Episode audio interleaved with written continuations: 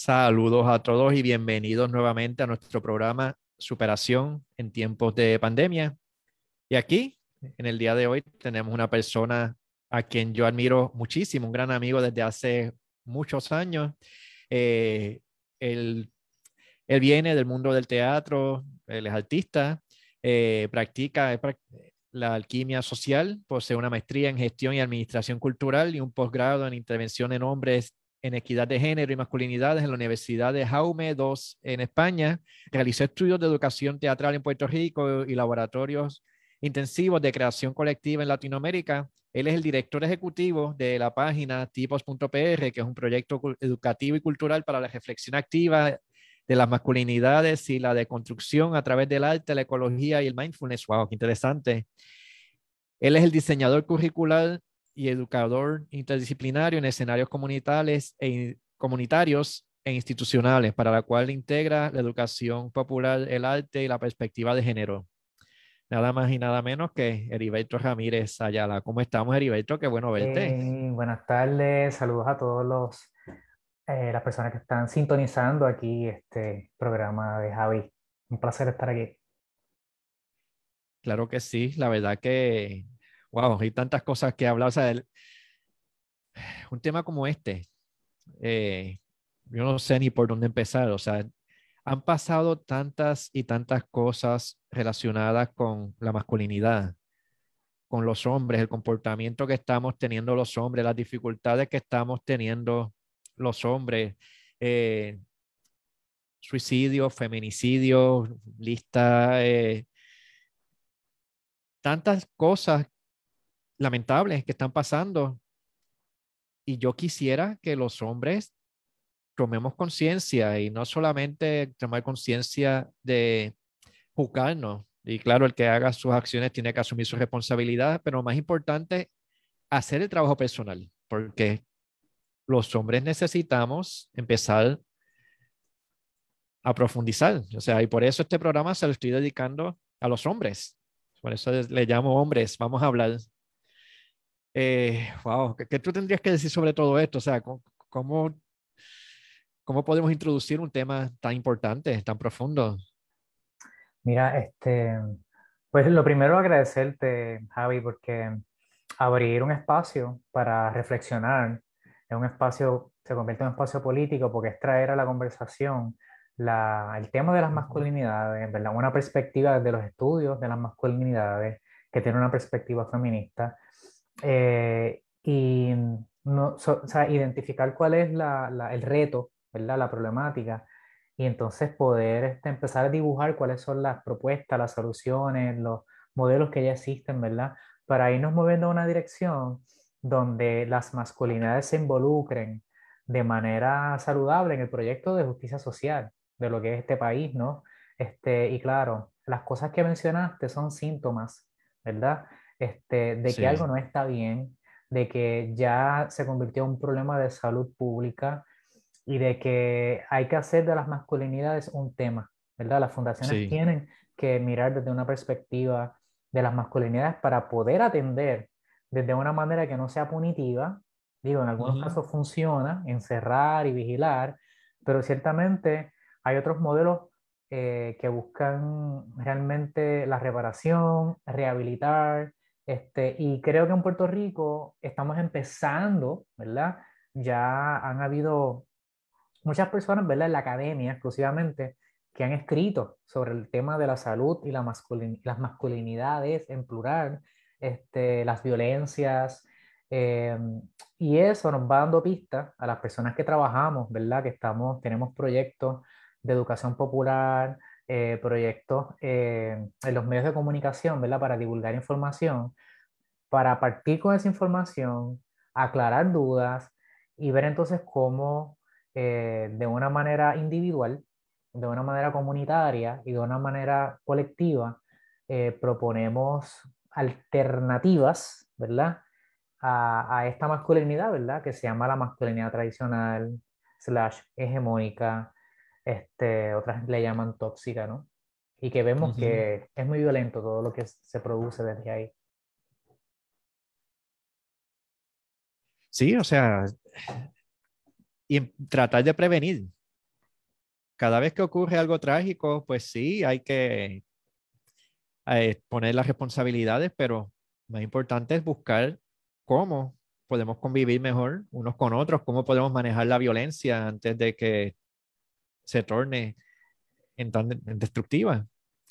Y cómo podemos ser felices, porque para los hombres tampoco es fácil vivir tan desconectados o tan yo no sé ni qué palabras usar. Mira, hay dos palabras que tú has mencionado que a mí me resuenan mucho, ¿verdad? Y una es la palabra prevención, ¿verdad? Y la otra tiene que ver con las violencias. Este, y yo estoy posicionado ahí, ¿verdad? Cómo uno puede eh, prevenir el que las masculinidades tengan ese viaje nefasto. No es el único libreto que podemos seguir, eso es una posibilidad, ¿verdad? De ser el macho que tiene que proveer, de que se tiene que aguantar las emociones porque hay que aguantar presión, de que yo soy primero y compito, ¿verdad? Por la cuestión de que yo tengo más poder que tú. Y eso se traduce en las relaciones, ¿verdad? Cuando en este sistema, pues, eh, se valora mucho menos lo femenino, pues entonces, pues, suceden todas las violencias que, que hemos visto. Entonces, sí, eh, te contesto que la prevención para, para nosotros es súper importante a través de la educación, a través del arte, a través de crear este, productos artísticos eh, que visibilicen esa otra masculinidad, esa masculinidad alterna, sensible, aliada, este, solidaria, que se autocuida. Em, y ese trabajo se hace a través de la educación, ¿no? Entonces, las violencias, que tú hablaste, ¿verdad? De, que son varias, ¿no? Eh, si lo miramos desde, desde la, el tema de las masculinidades, ¿no? Hay unas violencias que son exclusivamente violencias machistas, ¿verdad? Además de las violencias comunitarias, eh, hay unas que se dan por el género. Entonces, si en esta categoría los varones son superiores y tienen acceso a la, a la calle, a mejores sueldos, a la última palabra, entonces siempre va a ser una, una relación eh, que no es proporcional. Entonces vas a ver personas, ¿verdad? Que entonces tienen menos sueldo, eh, son más frágiles en la calle ante el acoso callejero y entonces, pues claro, tienen menos oportunidades, que es un poco lo que ha dicho el movimiento feminista, ¿no? Entonces, este, hay violencias que se ven, que de esas violencias, eh, pues golpes, insultos, hay otras que no se ven pero se sienten, ¿verdad? Que es la violencia psicológica, este, que es la, el, el, el, tener el poder económico en la casa, eh, la violencia simbólica también, que es este, crear este, esa idea de que la mujer es inferior en, los, en las comerciales, en la radio, en las canciones. Humillación. Eh, sí, y, y, como naturalizar el que la mujer o las mujeres o esos cuerpos feminizados se, sexual, se hipersexualizan, aunque solamente son para las tareas domésticas, que tienen que ser bellas, hay como todas unas exigencias también este, sociales. Y todo eso es violento, ¿verdad? Este, algunas tal vez no, no se ven.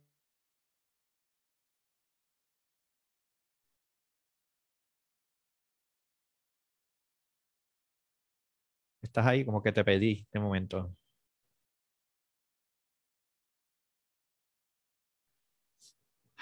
Aquí otra vez el internet está haciendo. Ajá, ahora regresaste. Sí, que, que en el caso de, de muchas personas feminizadas, eh, no necesariamente, eh, ¿sabes? La calle representa lo mismo que para los, para los varones, ¿no? Que a veces, dicho por muchas de, la, de las estudiantes que yo he trabajado, ¿no? Que eh, para sentirse seguras en la calle a veces tienen que llevar un pepper spray porque tienen temor a ser violadas, ¿no? eso no le pasa a los varones. Entonces, eh, es distinto, ¿verdad? El, el, el, acceso a la calle para un hombre que para una persona feminizada. Y es violento, que hay personas que se sientan inseguras eh, y tengan que pensar, hacer todo ese ejercicio mental de la estrategia, voy a salir hoy con esta persona, voy para esta fiesta, voy, tú sabes, como que agota. Entonces, pues claro, eso es otro tipo de violencia que, que va minando. Em, sí, va debilitando poco a poco. Sí. Cuando tú hablas, yo pienso en el documental de Convenient Truth que hablaban de que si tú tiras un sapo en una olla de agua hirviendo, el sapo va a brincar y se va a salir. Pero si tú pones el sapo y vas subiendo bien poquito la temperatura, él no se va a dar cuenta, se queda ahí hasta que se muere. Y una de las cosas que me gusta traer es esta violencia sutil, que ni siquiera nos damos cuenta que están siendo violentos con nosotros.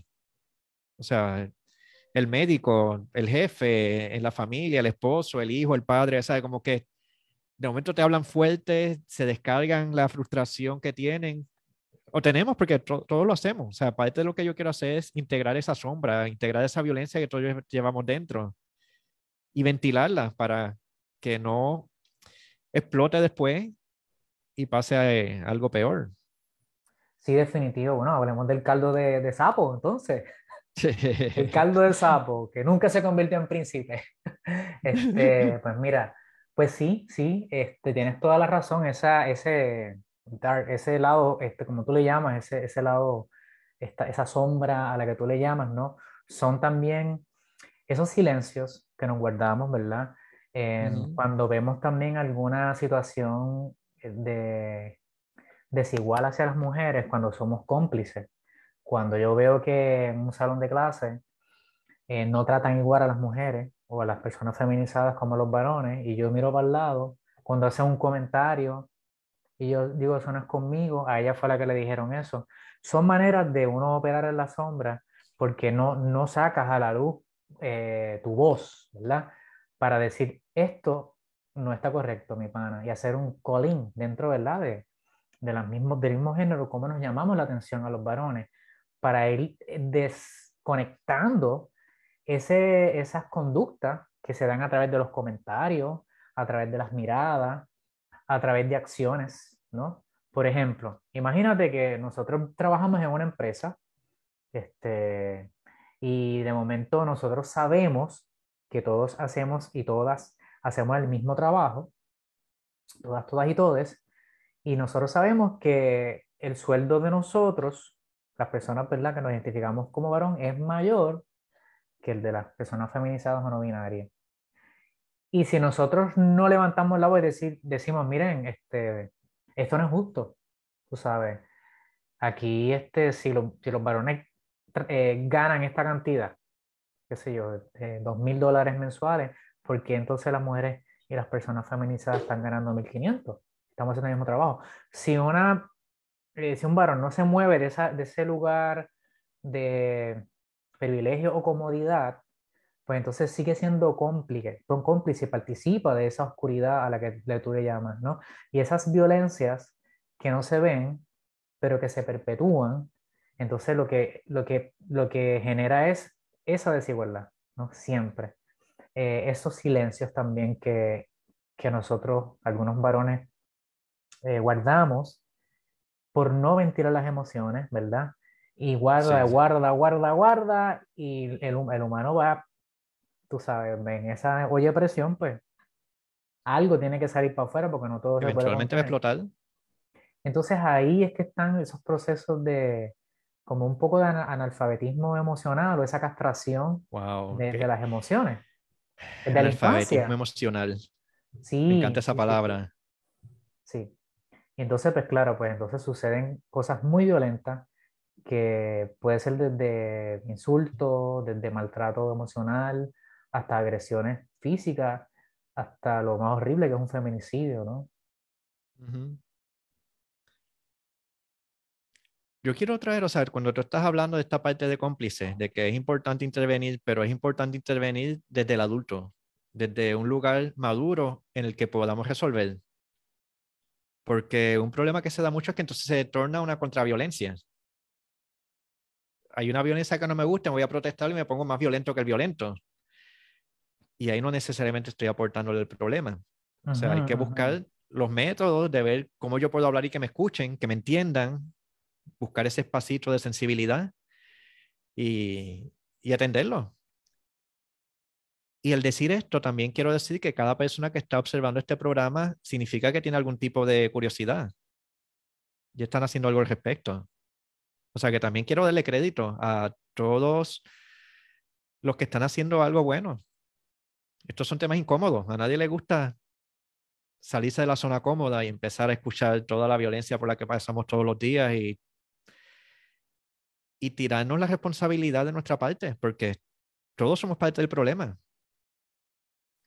toda esta violencia que no hemos procesado sale, aunque esté por debajo de la alfombra, aunque yo pretenda tener la sonrisa, pero estoy atacando sin que la gente se dé cuenta de lo pasivo-agresivo. En la política se da mucho eso. Las personas hablan bien bonitos, pero están arrancándole el cuello a todo el mundo. Y eso es una violencia bien seria. Sí, definitivo. Este, somos hijos, hijos sanos del patriarcado, ¿verdad? Y de, y de todas las violencias que hemos recibido, eh, ¿verdad? Una violencia que es institucional, eh, jerarquizada, ¿verdad? Entonces, ¿cómo nosotros entonces violentamos de manera horizontal? Cuando no podemos tirar al de arriba, entonces se le tira al del lado, al que o el de abajo. O el de abajo, el que sentimos que, que, es menos, ¿verdad? Que yo. El del bullying. O sea, para nosotros el bullying significa si alguien más, grande que yo abusa de mí, yo busco a alguien más pequeño que yo. Los niños, si soy jefe, pues a los empleados, a mi esposa, o sea, como que... Personas envejecidas, personas que tienen algún tipo de, de, diversidad en la movilidad, ¿verdad? Con diversidad funcional o neurodiversidad. Sí, entonces también hay una jerarquía, ¿verdad? Este, como no eres completamente hombre, pues entonces eres menos, entonces eh, te puedo echar para el lado, te doy menos sueldo, o no cuento contigo. Y ciertamente lo que tú dijiste, o sea, una persona que esté ahora mismo mirando este, esta conversación con nosotros, este, pues es porque hay algo que quiere escuchar, algo le llamo. hay algo que quiere modificar, hay una parte de la cual se quiere hacer responsable. Y eso este, es indelegable, ¿no? Así es que sí. es un paso algo que yo creo que es importante decir es que una de las naturalezas humanas es lastimar por no nos lastimaron. O sea, si a mí me invadieron, probablemente voy a invadir. Si a mí me violaron, probablemente voy a violar. Si a mí me faltaron el respeto, probablemente voy a faltar el respeto. ¿Por qué? Porque es lo que conocí, es, es lo que conozco. Con eso fue que yo crecí. ¿Cómo podemos salir de eso? Con el trabajo personal, haciendo un luto. El ejemplo de una persona violada, el momento que la violaron, la persona no violada murió, la persona violada nació. Y eso, cuando logramos llorar esa pérdida, se perdió esa inocencia, se perdió ese, esa ingenuidad, esa inocencia. Cuando estamos en paz con la pérdida, entonces ya esa pérdida no nos va a molestar y vamos a poder superarla y pues vamos a poder ser felices. Y no vamos a seguir continuando con este ciclo de, de violencia. Por eso es que digo, es importante que todos hagamos nuestro trabajo personal. Sí, y este, ciertamente requiere, este, requiere que pasen muchas cosas en el camino, ¿verdad? Porque no todo el mundo tal vez tenga acceso a unos recursos, ¿verdad? Porque viven en entornos empobrecidos o este, o sea, cada, cada, persona dependiendo de su contexto también eh, puede tener más compromiso con esa masculinidad tradicional, porque puede representar su sobrevivencia, o porque tiene bien pocos modelos de, de, de, una masculinidad saludable, de una persona... Exacto, que, que, sea este, cariñoso o, o sea paciente, ¿verdad? Que tenga la paciencia. Y ciertamente hay personas que sí reproducen, ¿verdad? Em, porque parte de la socialización, ¿verdad? Ah, pues podemos reproducir los contenidos, ¿verdad?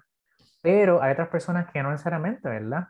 Este, que se convierten en speakers, como que su testimonio es importante para que otras personas vean que el cambio es posible. Este, Pero para esos cambios y transformaciones y para no reproducir esos contenidos, ¿verdad? Históricos, eh, donde muchas personas masculinizadas han oprimido a las mujeres, ya sea individual o de manera colectiva. Este, sí, hace falta un proceso, como tú dices, de reflexión, de detenerse, este, y hay un duelo. Tiene que haber un duelo porque de la manera en que yo vivía y yo actuaba, ya no más, no es sostenible.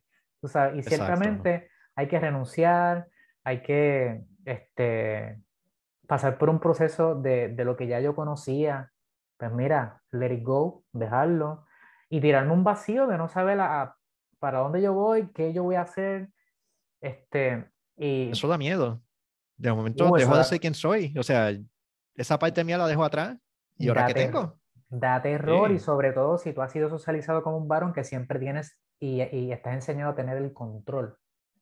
Entonces, cuando de momento no tienes el control ni tampoco tienes un modelo específico de cuál es la masculinidad que queremos ver, pues entonces eh, eh, uno tiene que hacer un ejercicio de decolonizar la mente, darse permiso a escribir otro libreto y validar esa nueva versión de ti.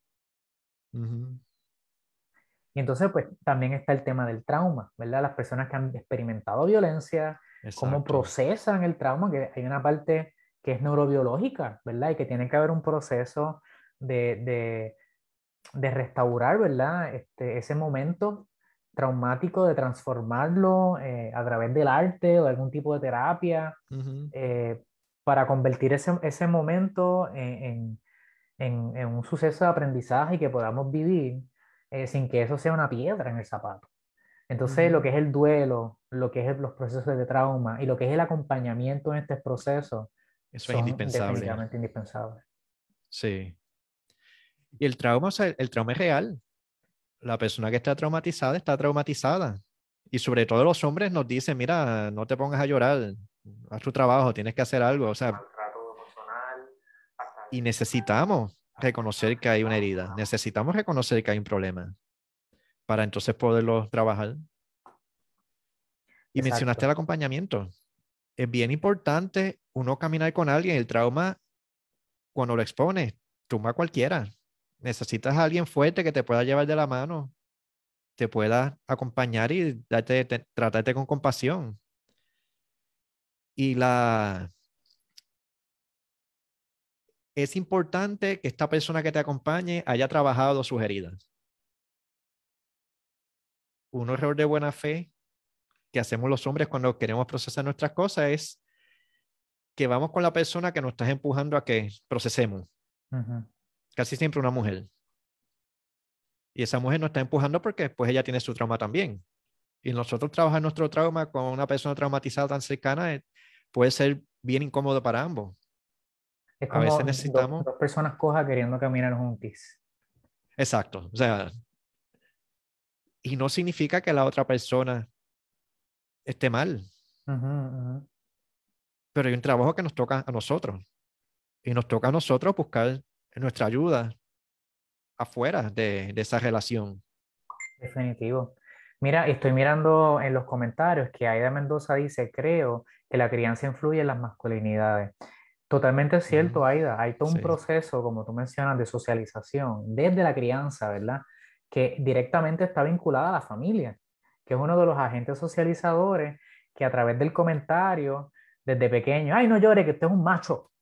Ay, aguántese, que no te pasó nada. Entonces, pues claro, todo eso refuerza el que el hombre tiene que, tiene que ser un macho. Y macho es igual a ser fuerte, es igual a aguantar, es igual a reprimir emociones, ¿verdad? Y, y entonces también a la expectativa de que cuántas novias tú tienes, ¿verdad? Ya desde de partida hay una expectativa que un nene de 4 o 5 años ya empiece a tener este, múltiples este, mujeres, ¿verdad? En su vida. A ver si ese niño va a ser heterosexual más adelante, pero no es lo mismo lo que se le pregunta a una niña. Entonces, cuidado, cómo nosotros eh, abordamos a las infancias porque también estamos perpetuando, criando unos pequeños machitos que después uno dice, diálogo, pero los hombres que...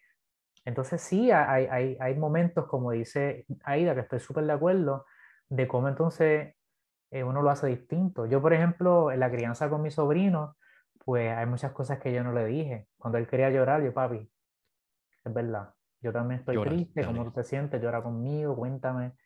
Este, cuando un hombre da permiso a otro hombre abrazar sus emociones, entonces hay un proceso de validación, hay un proceso de acompañamiento, hay un proceso de, de que esas emociones, de alfabetización emocional, ¿no? Entonces, hay unas pequeñas alianzas que se tienen que dar entre masculinidades. Y los otros agentes socializadores son los medios de comunicación, ¿verdad? Que siempre demandan el que el macho, la cerveza, la camisa por fuera, el, y la mirada, y el violento. Eh, otro es los sistemas de educativo, educativos, ¿verdad? Que siempre los grandes inventores eran varones y las mujeres están invisibilizadas, como si las mujeres no hubieran hecho nada. Por eso es importante la perspectiva de género, para que se visibilice de que aquí todo el mundo ha metido mano. Hombres, mujeres, personas no binarias, hombres homosexuales, mujeres lesbianas, todo el mundo, personas intersexuales, todo el mundo ha aportado. Bien. Y entonces otro de los grupos, ¿verdad? Socializadores, pues también tiene que ver con, con algunas este, filosofías espirituales, ¿no? De, de, base de fe, que también influyen en esos procesos de socialización que está cualquier infante o adolescente y todos estamos expuestos a reproducir esos estereotipos constantemente. Hay que cuestionarlo. Hay que cuestionarlo. Fíjate cómo mayormente los hombres, pero las mujeres también, por un lado, pues desde bien chiquito te inculcan tú tienes que tener muchas novias. Y por otro lado te dicen, tienes que respetar a las mujeres. No las puedes mirar con ojos sexuales porque eso es una falta de respeto. Entonces el hombre crece en esta licorda floja en el que tiene una expectativa de ser un macharrán y a la misma vez tiene una expectativa de ser un, no sé qué palabra usar, pero tienes que actuar y no puedes actuar a la misma vez. Y estos son unos temas que la gente no puede ventilar. Si hablas de esto, pues eres un manilo, eres lo que sea. O sea, ¿y cómo vamos a desarrollarnos los hombres como hombres saludables si ni siquiera sabemos qué se espera de nosotros? Se esperan cosas contradictorias y mucho menos podemos hablar sobre el tema de una manera profunda para determinar cuál es nuestra identidad como individuos definitivo, este, primero que está la, la, el mandato o la presunción de que todos los hombres tienen que ser obligatoriamente heterosexuales, ¿verdad? Este, de que si no lo eres, pues entonces ya... ¿Hay algo malo contigo? ¿Ah? Que hay algo malo contigo, o sea, si no exacto, ya tienes, pues, ya tienes, ya tienes cinco puntos menos, ¿verdad? Ya sacaste cinco malas, tú sabes, de partida, de, de saque, ¿no? Entonces eso es, eso es un poco feminizar a, a cierto tipo de masculinidades y entonces subordinarlas, tenerlas más abajo porque, bueno, es que ellos son, son así, ¿verdad? Entonces, inclusive hasta en las relaciones se le pregunta, ¿quién es la mujer? ¿Quién es el hombre? Como si las relaciones fueran así, tan binarias y tan relaciones de poder, sí. se nos olvida que somos seres humanos, o sea, seamos hombres, mujeres, gay, straight, somos seres humanos, es lo mismo. Definitivo, este, entonces, este, esa idea de, de que el hombre es el, el, el conquistador, ¿verdad? El galán, que eso es un imaginario que se ha creado, ¿verdad? Por, en las novelas, en las películas, de que el hombre es el que tiene que, es el cazador, ¿verdad? Tiene, es como depredativo, o es la presa. Esta es mi esposa, esta es la mujer mía, ¿verdad? Como si fueran propiedades.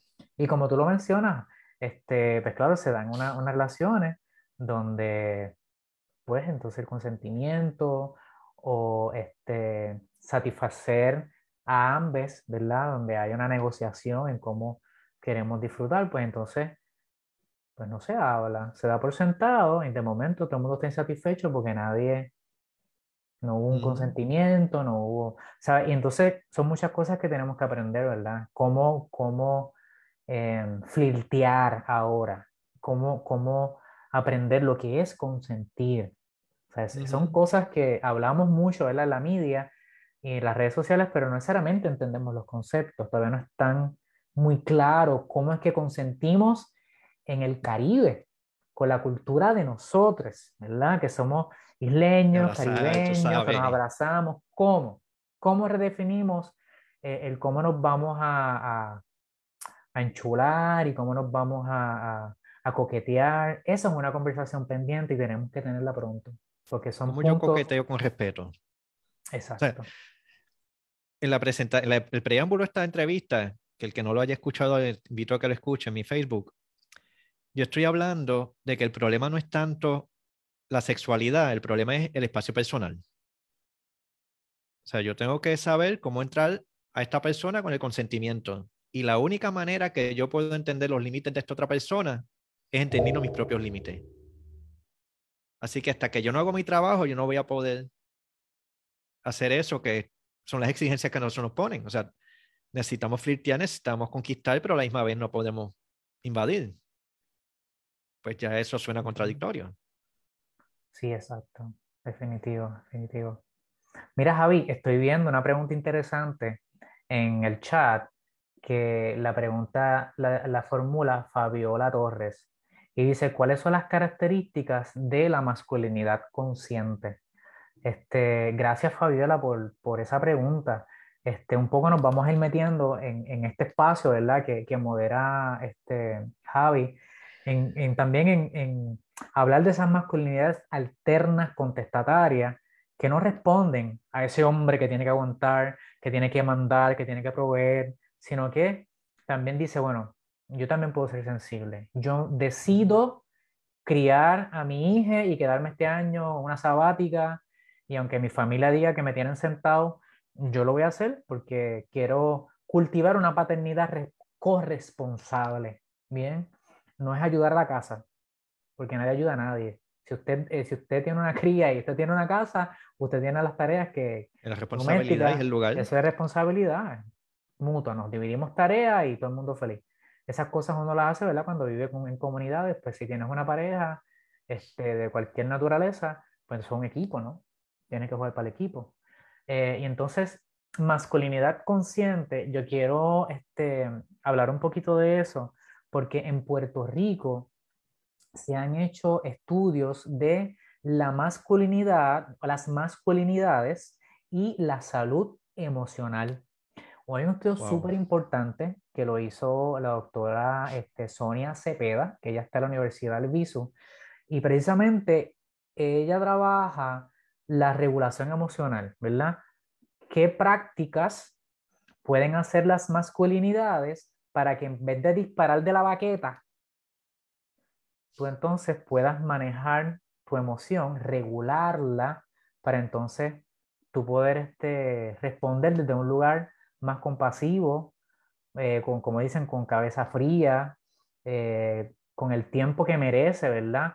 Para este, que haya un resultado eh, positivo, aunque sientas el coraje, aunque sientas el calentón y la cuestión de, agresividad, Sonia nos enseña que si uno integra prácticas, ¿verdad? Dentro de las terapias complementarias, lo que puede ser la meditación, lo que puede ser en algunos casos la yoga, lo que puede ser las respiraciones profundas y prolongadas, lo que puede ser visualizaciones.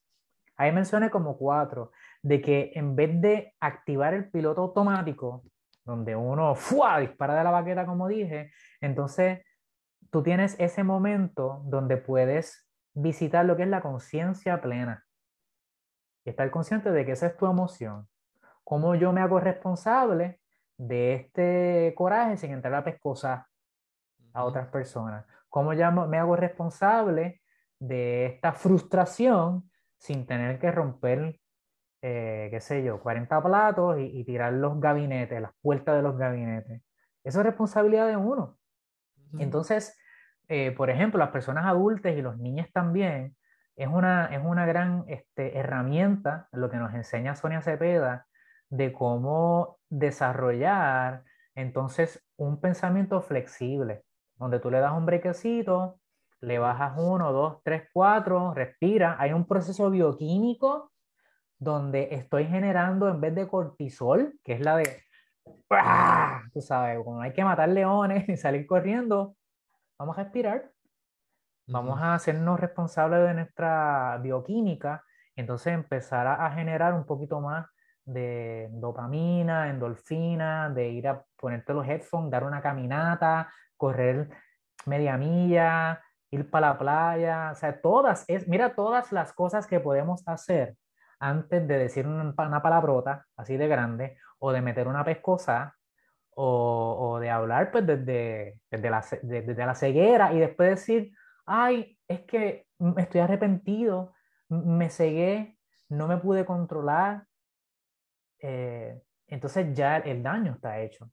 Bien, entonces son maneras de uno tener un pensamiento empático, donde uno cultiva la paciencia, donde uno cultiva la tolerancia. Estoy leyendo aquí del estudio de Sonia Cepeda, no es que yo me lo estoy inventando, es un estudio que ella hizo.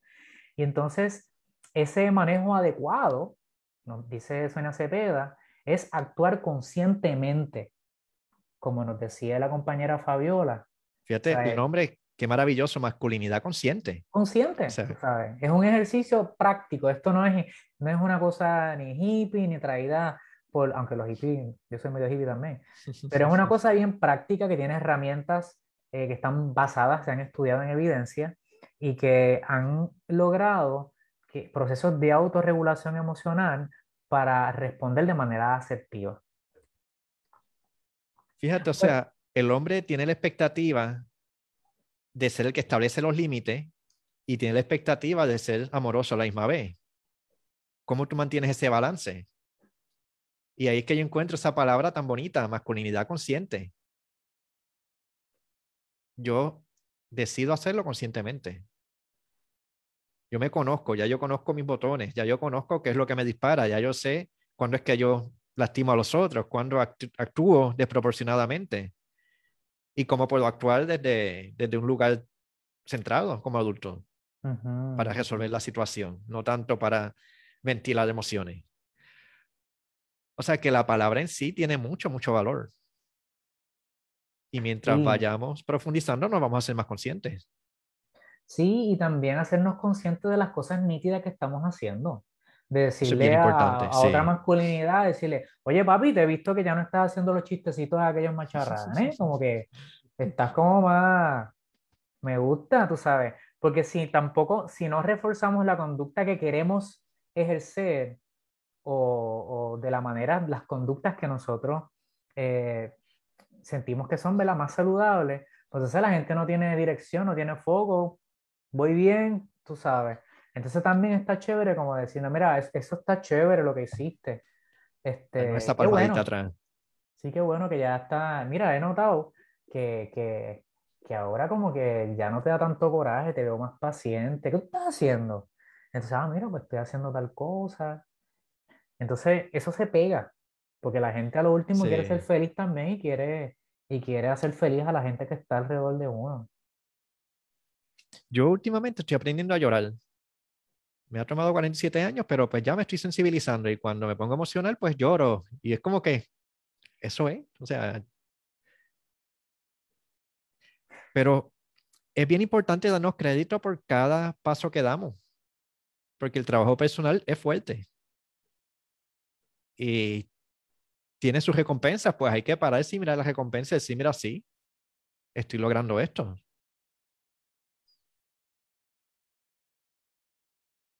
Sí, en definitivo. Estoy leyendo aquí a Jay. Saludos a Jay, que este, está escuchando. Fabiola nos cuenta, asumir a tomar conciencia de las emociones, encargarnos de ellas, hace la diferencia definitivo. Sí, asumir responsabilidad. Sí, y yo, y yo estoy consciente, Fabiola, de que de alguna manera, pues aquí Javi y yo tenemos un privilegio.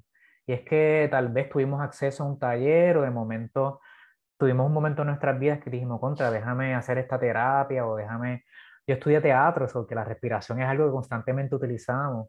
Entonces, como nosotros también, ¿verdad? Eh, acompañamos otras masculinidades enseñándole otras maneras de, de cómo manejar esa, esa este, estrategias concretas eh, para que la gente diga, ah, es posible, ¿cómo es que se hace? Pues vamos a hacerlo juntos, te voy a enseñar ahora. O sea, y ese bonding que se da entre varones es bien bello, es bien bello, es bien particular. Te voy a contar una, una anécdota este, que estoy articulando ahora con un grupo de amigos, que somos como, como cuatro, nosotros tenemos un chat donde decidimos que a las cinco y media de la mañana vamos a meditar. Y aunque cada uno medite en su cuarto, pero el solamente saber de que alguien está haciendo lo mismo, eso te da mucha fuerza, porque tú dices, ah, esta persona debe estar allá meditando sus 15 minutitos, media hora. Entonces como que ya tú lo conviertes en una comunidad lo creas en un patrón donde todos los días, porque meditar, eso es como, como lavarse, como bañarse. O sea, como que todos los días, si tú haces ese, tocar base contigo, conecta con la respiración 15 minutitos, pan, ese cerebro está como que rebobina. Y después, pues mira, le metes al día, tú sabes. Pero que son estrategias que uno tiene que inventarse porque tampoco, tampoco es que todas existan, ¿no? Es como uno se autoconvoca, como uno busca eh, eh, estrategias para entonces aplicarlas, ¿no? También esa es la parte creativa que uno puede combinar con masculinidad consciente, masculinidad creativa, masculinidad autogestiva. y el apoyo se siente. Aunque no estemos hablando por teléfono, o sea, el meditar conscientemente, aunque no nos estemos viendo, uno siente la presencia del otro porque el cerebro límbico nos conecta a todos. Y por lo tanto, se multiplica el efecto. Si yo medito hay un efecto, si tú meditas hay otro efecto, si lo hacemos a la vez, va a ser mucho más fuerte. Sí, definitivo. Sí, con que una persona sea consistente, eso, la otra persona ve el cambio y dice, contra, yo también quiero, yo no, no quiero hacerlo solo. Ah, pues dale, vamos. Al igual que uno arma su grupo para llover, que es súper saludable, que otras estrategias tú puedes usar en corilla que te ayuden a poder ser una mejor persona, ¿verdad? De la masculinidad en este caso, que es el tema que nosotros estamos hablando. Fabiola tiene otra, otra, este, otra pregunta. Saludamos también a Juan Rosado, ¿verdad? Que él trabaja con masculinidades. Este, un amigo súper, súper este, valioso hace su trabajo con coaching. tiene el grupo de estructura masculina que los hombres que estén interesados lo pueden contactar a él. Exacto. Él está bajo Facebook como Juan Rosado Coaching. Súper. O estructura masculina lo pueden conseguir. Saludos. Otro colega, ahí poniendo su grano de arena. Gracias, Juan Rosado. Este, pues Fabiola dice, ¿qué alternativas o espacios tienen los hombres para ventilar sus emociones? Hay grupos como este, hay grupos internacionales también, hay centros de información como el tuyo, tipos.pr, que el contenido que hay ahí es increíble y hay muchos grupos de España, hay grupos de todas partes. Pero lo más importante es la conciencia. El nosotros ver a los hombres no como nuestro enemigo, nuestra competencia, como nuestro aliado. Y podamos regalarnos ese momentito de conectar y mirarnos a los ojos y decir, sí, o sea, te necesito, brother. O sea, como permitirnos sentir la fuerza uno del otro y honrar lo hermoso que es ser hombre. La palabra masculinidad tiene mucho prejuicio. Uno piensa en masculino, uno piensa ya en violencia, piensa en feminicidios, en políticos corruptos, en deforestación, en tiroteo. Y no, el rol masculino es indispensable este regalo que le damos todos los padres a los hijos a lo largo de todas las etapas, independientemente de la medida que estemos presentes o no. La energía femenina no puede prosperar sin la energía masculina. Ellos necesitan, la energía femenina necesita la contención masculina para que pueda florecer. Y mientras nosotros podamos estar agradecidos de este regalo tan hermoso que tenemos, este corazón tan blandito y a la misma vez firme, que ayude a, contener a todo el mundo, entonces lo podemos tomar con orgullo. Eh, y pues estar orgulloso por lo que tenemos. Y como dije ahorita, darnos la palmadita, decir, mira, o sea, eh, los hombres, aunque últimamente se ha dado mucha difusión pública a la violencia que se está dando, que es terrible, también puedo decir que los hombres somos mucho más maduros de lo que éramos hace 50 años, o 60 años, o 100 años, o 200 años. Y también nos tenemos que dar crédito. Y no estamos donde queremos estar. Están ocurriendo muchas cosas que no deberían estar ocurriendo. Pero también están ocurriendo cosas hermosas. Y muchas veces tenemos que mirar este, pues, eh, la parte buena. Este, gracias por esas palabras, Javi. Este, coincido que en dos cosas que dijiste, que, que tiene que ver con que de momento todas las planas y todos los spotlights se lo llevan las masculinidades violentas y pareciera que es la única que existe en Puerto Rico y en el mundo. Entonces creo que hace falta que las masculinidades alternativas contestatarias que presentan otra forma de ser estar estén más visibles. ¿verdad? Para que entonces, mira, nosotros también estamos aquí, estamos haciendo este otro tipo de trabajo.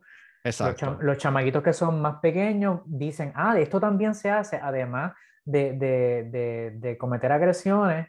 Ah, mira, hay otros hombres, desde la masculinidad yo puedo hacer esto también. Entonces, hay un llamado como que a muchas masculinidades que son alternas, contestatarias, este, que cuestionan, ¿verdad? Esa masculinidad, pues salgan de los closets y estemos afuera visibilizándonos de que otra manera de ser de las masculinidades es posible, es necesaria y es lo que se está esperando.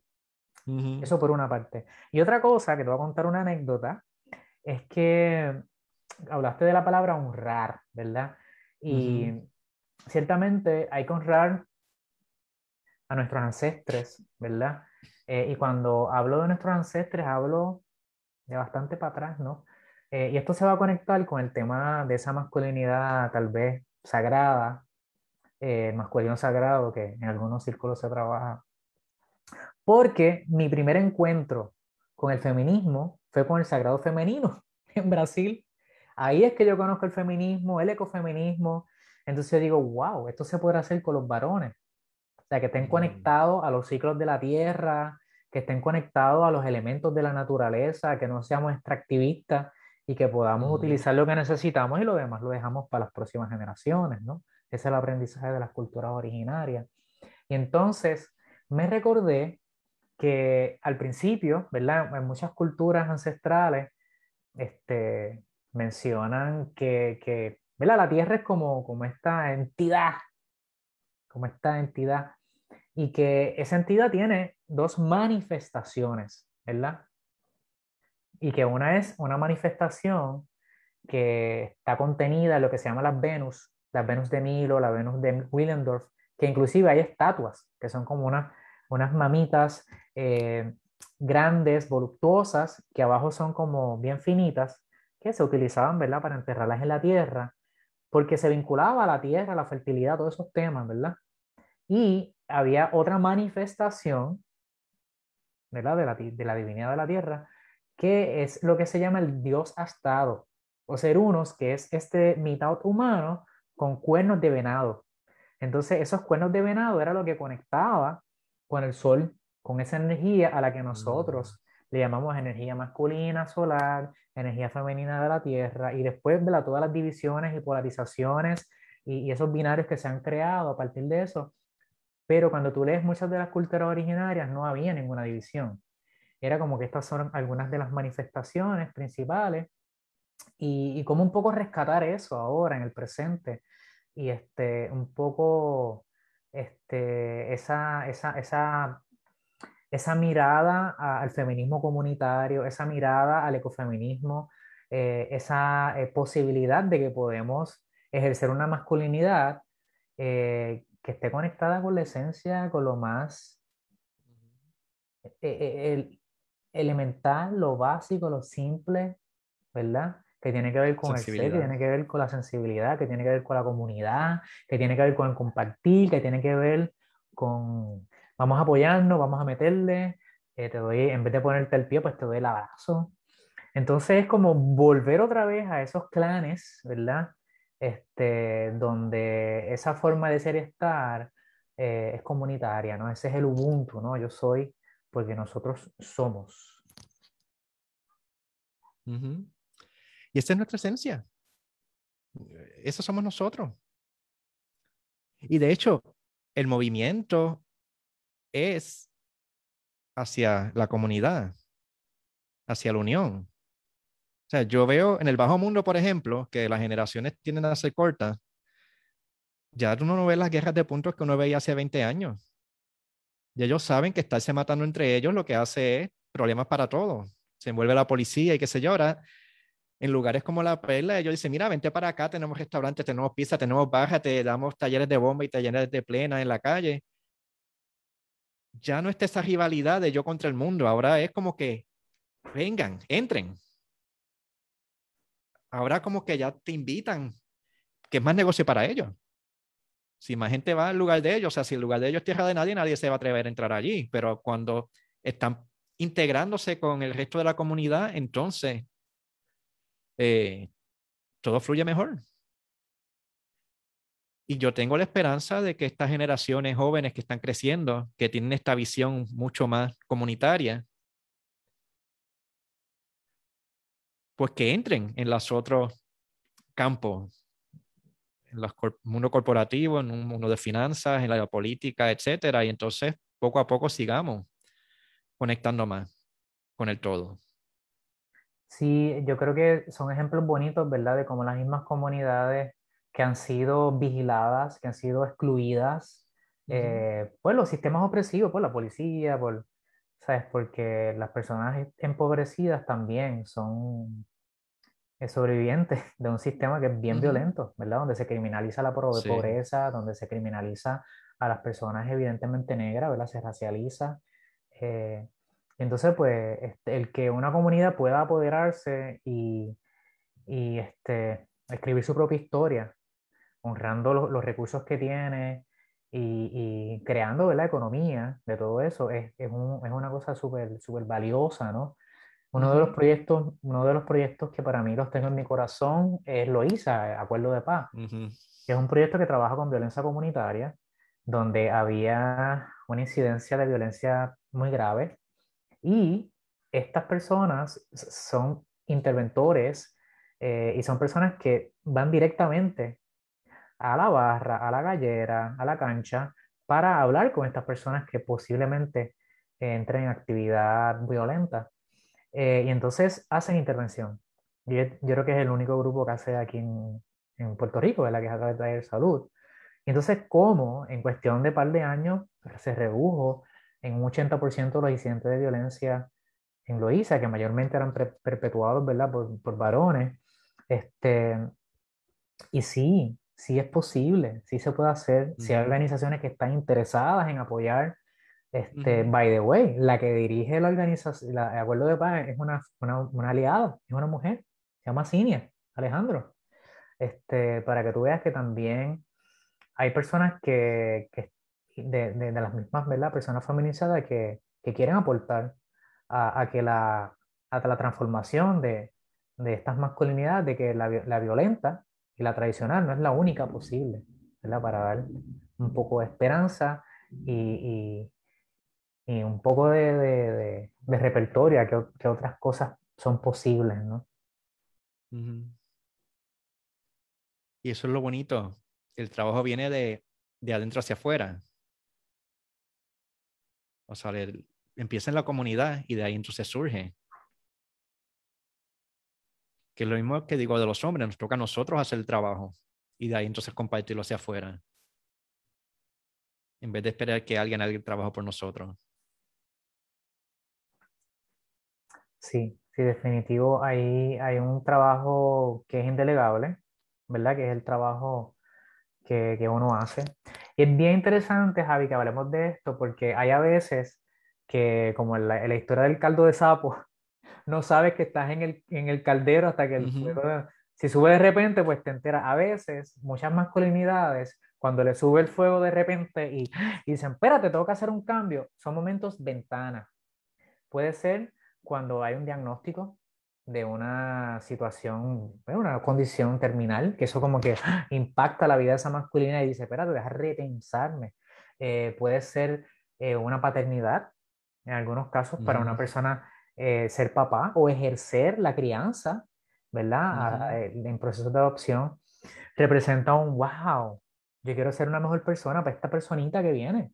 ¿Sabe? momentos donde hay rupturas, ¿verdad? Con tu pareja, este, también para algunas personas representa ese momento de diatre, espérate ahora, que yo hago con mi vida, cómo yo me resuelvo, ¿verdad? Este, y bueno, también... Bueno, eres convicto. Ser convicto, tener una, una, una denuncia pública, o sea, todos esos son momentos, ¿por qué tenemos que esperar a esos momentos eh, limítrofes para nosotros hacer esa reflexión antes? En vez de pegar el freno prevenir los problemas, sí. Entonces, la invitación es como que, bueno, vamos a ver la estadística. Gente, esto no está muy bien. Tenemos que hacer algo. Entonces, ciertamente ese proceso empieza con una autorreflexión. Déjame ver cuán comprometido estoy yo con esta masculinidad machista. Eh, nada, yo creo que Tipos va a tener que desarrollar un cuestionario para que la gente diga, mira, estoy al 50%, estoy ya, estoy un 40%, tengo que meterle, tú sabes, porque eso nos da guía. Así es que voy a hacer ese compromiso de crear un cuestionario para que nos podamos auto identificar en dónde que estoy, si estoy muy comprometido con esa masculinidad ahí en poder, o si he soltado privilegio, estoy más, tú sabes, con una masculinidad más alterna, más saludable. Después de esto, pues tiene que haber un proceso de, de acompañamiento, de buscar herramientas, ¿verdad? Cada cual necesita trabajar cosas distintas. Una persona, las emociones, otras personas, el que no hablo y me quedo callado, otras personas, este, la cuestión de las tareas en el hogar porque no saben hacer nada. Este, y eso es entrenable. Eso se practica, eso se aprende. Y ahora con YouTube. Sí, aprendemos a gatear cuando haya que aprender. Entramos a kindergarten nuevamente y está bien. Hay personas que no se da cuenta que siempre hace comentarios machistas. Eh, tú sabes, todas son, son cosas que hay, que hay que trabajarlas. Algunas con grupos de apoyo, decirle a tus amigas, mira, María, Josefa, cuando yo hago un comentario fuera de lugar, me avisa, por favor, porque yo quiero bregar y quiero mejorar y, a veces se me zafa y quiero estar consciente, pero, eh, o los panas, que el pana te diga, hey, hey, Eri, ay, perdón, mala mía. Entonces uno vuelve, ¿no? Este, y el otro, tienen, este trabajo no se hace solo, este trabajo se hace en grupo. Tienen que haber grupos de masculinidad, tienen que haber grupos de personas, tienen que haber gente que se autoconvoque, ¿verdad? El modelo de nosotros es el modelo feminista. Tú te organizas, te autoconvocas, te movilizas, y entonces tú vas creando un, movimiento importante. Y hay montones de cosas que, que, las masculinidades deberían hacer. Y una de son las licencias de paternidad, que no equipara eh, la presencia que debería tener en un hogar. No equipara. Creo que son dos semanas para... Entonces eso es algo que tienen que hacer las masculinidades. Yo no soy papá, pero yo soy un aliado. Si un grupo de padres o personas que van a ejercer la paternidad dicen vamos para el Capitolio o para el Capitoilet a, este, a denunciar y visibilizar de que nosotros queremos, necesitamos leyes que nos den más tiempo con nuestras crías en la casa, pues entonces ahí hay un cabildeo, ahí hay una reflexión que los mismos políticos tienen que hacer, pero tiene que darse desde el interior de las masculinidades. Y yo soy el primer aliado que yo iría a, a donde haya que, que, ir para, para manifestarnos ¿no? en torno a eso. Y hacer trabajo interno. O sea, muchos padres se nos hace difícil estar presentes porque no hemos trabajado ciertas cosas. En el momento en que estamos trabajando, nos vamos abriendo, nos vamos sensibilizando, entonces podemos estar más presentes con la familia. Exacto. Wow. Gracias, Heriberto. La verdad que me ha encantado hablar contigo y tengo que decir, o sea, aparte de lo que hemos dicho, que la verdad que han salido muchísimas cosas interesantes, todo lo que hemos trabajado juntos, todo lo que hemos crecido juntos, todo lo que hemos superado juntos, tiene un valor. Entonces, igualmente veo en los comentarios Juan Rosado que se ha ido uniendo, y Rivera, o sea, personas también que han ido manejando su masculinidad consciente también. También han ido creciendo. O sea, esto es lo que tenemos que hacer. Conectarnos, hablarnos. Humildemente, llamar a alguien de confianza y decirle, mira, estoy explotando de medio de meneguetazo. Y que esa persona ni te justifique ni te juzgue, pero que sí te ayude a superar esa, esa dificultad. Para que entonces todos podamos crecer y podamos llegar a este sagrado masculino. Este regalo tan hermoso que tenemos para el mundo. Ciertamente. Y que cada persona lo va a trabajar desde su, del lugar que más le, le, eh, le convence, más le hace coherencia con, con, lo que es, ¿verdad? Hay otros que lo trabajan más desde la academia, leer, hay otros que lo trabajan en terapia, hay otros que lo trabajan desde la espiritualidad, o sea, hay como que distintas maneras, no hay una sola manera de cómo llegar a, a despedirme y, y, desvestirme de esa otra masculinidad que nos endilgaron, eh, sino que hay distintas vías y la que más se acerque a, tu forma de pensar y tu forma de ser en el momento histórico donde te encuentres, pues es un camino, es un camino. Y cada cual va a su ritmo, cada cual va por su camino y a su manera. Definitivo. Pero la medida que cada cual decida hacerlo, es excelente. Definitivo. Yo, para finalizar, haría como una pregunta para la gente que esté por ahí, que escuche escuche este, este podcast en algún momento en su vida cuando le toque, cosas así. Este, ¿qué vas a hacer hoy para restarle fuerza a esas violencias machistas? ¿Qué vas a hacer hoy y después qué vas a hacer mañana? Para quitarle fuerza y debilitar esas violencias machistas. Mañana no existe. Ahora. ¿Qué vas a hacer hoy? Ahora mismo, ¿qué vas a hacer? Ahora mismo, que son las 7, me imagino que la gente lo verá, ¿verdad? Su ritmo, este podcast, lo escuchará y lo verá. Este, pero a partir de, este momento, y mañana te vuelves a hacer la pregunta, ¿qué hice para restarle fuerza? Y el otro día te la preguntas otra vez. Y todos los días te la preguntas, ¿qué es lo que yo estoy haciendo para quitarle? ¿Y qué estoy haciendo entonces para ponerle? a una sociedad que sea justa, equitativa y donde podamos convivir. Vamos a suavizarlo un poco. El escuchar este podcast de por sí es un movimiento grande. Escúchalo muchas veces y compártanlo con todas las personas que piensen. Y eso de por sí es hacer algo. Súper. Bueno, pues nosotros también estamos para acompañarles en Instagram a través de tipos.br. Estamos también en Facebook hay mucho material ahí a mm, través de la revista Dímelo Pa. Eh, ustedes pueden buscar espacio tipos en YouTube espacio tipos y próximamente vamos a estar dando conversaciones, vamos a estar este, haciendo eh, los grupos ¿verdad? de reflexión masculina. Así es que todas esas cosas van a estar pasando. Súmate. Estamos Estén pendientes, sí. Y háganlo, únanse, por favor. La verdad que necesitamos muchos hombres conscientes en este mundo. Y, estamos caminando, pero mientras cada cual ponga su partecita, más rápido vamos a llegar. Súper. gracias, Heriberto. Me encanta siempre tu presencia. Qué bueno que por fin se dio. Llevo detrás de ti bastantes meses y pues yo sé que tu agenda es bien complicada con todo lo que estás haciendo, pero se dio aquí en este podcast y éxito con todo. Con mucho amor, papá. Se hace así con mucho amor, ¿verdad? Porque lo que uno realmente, lo que te apasiona y donde está puesto tu vocación, tú te sientes ahí que estás alineado.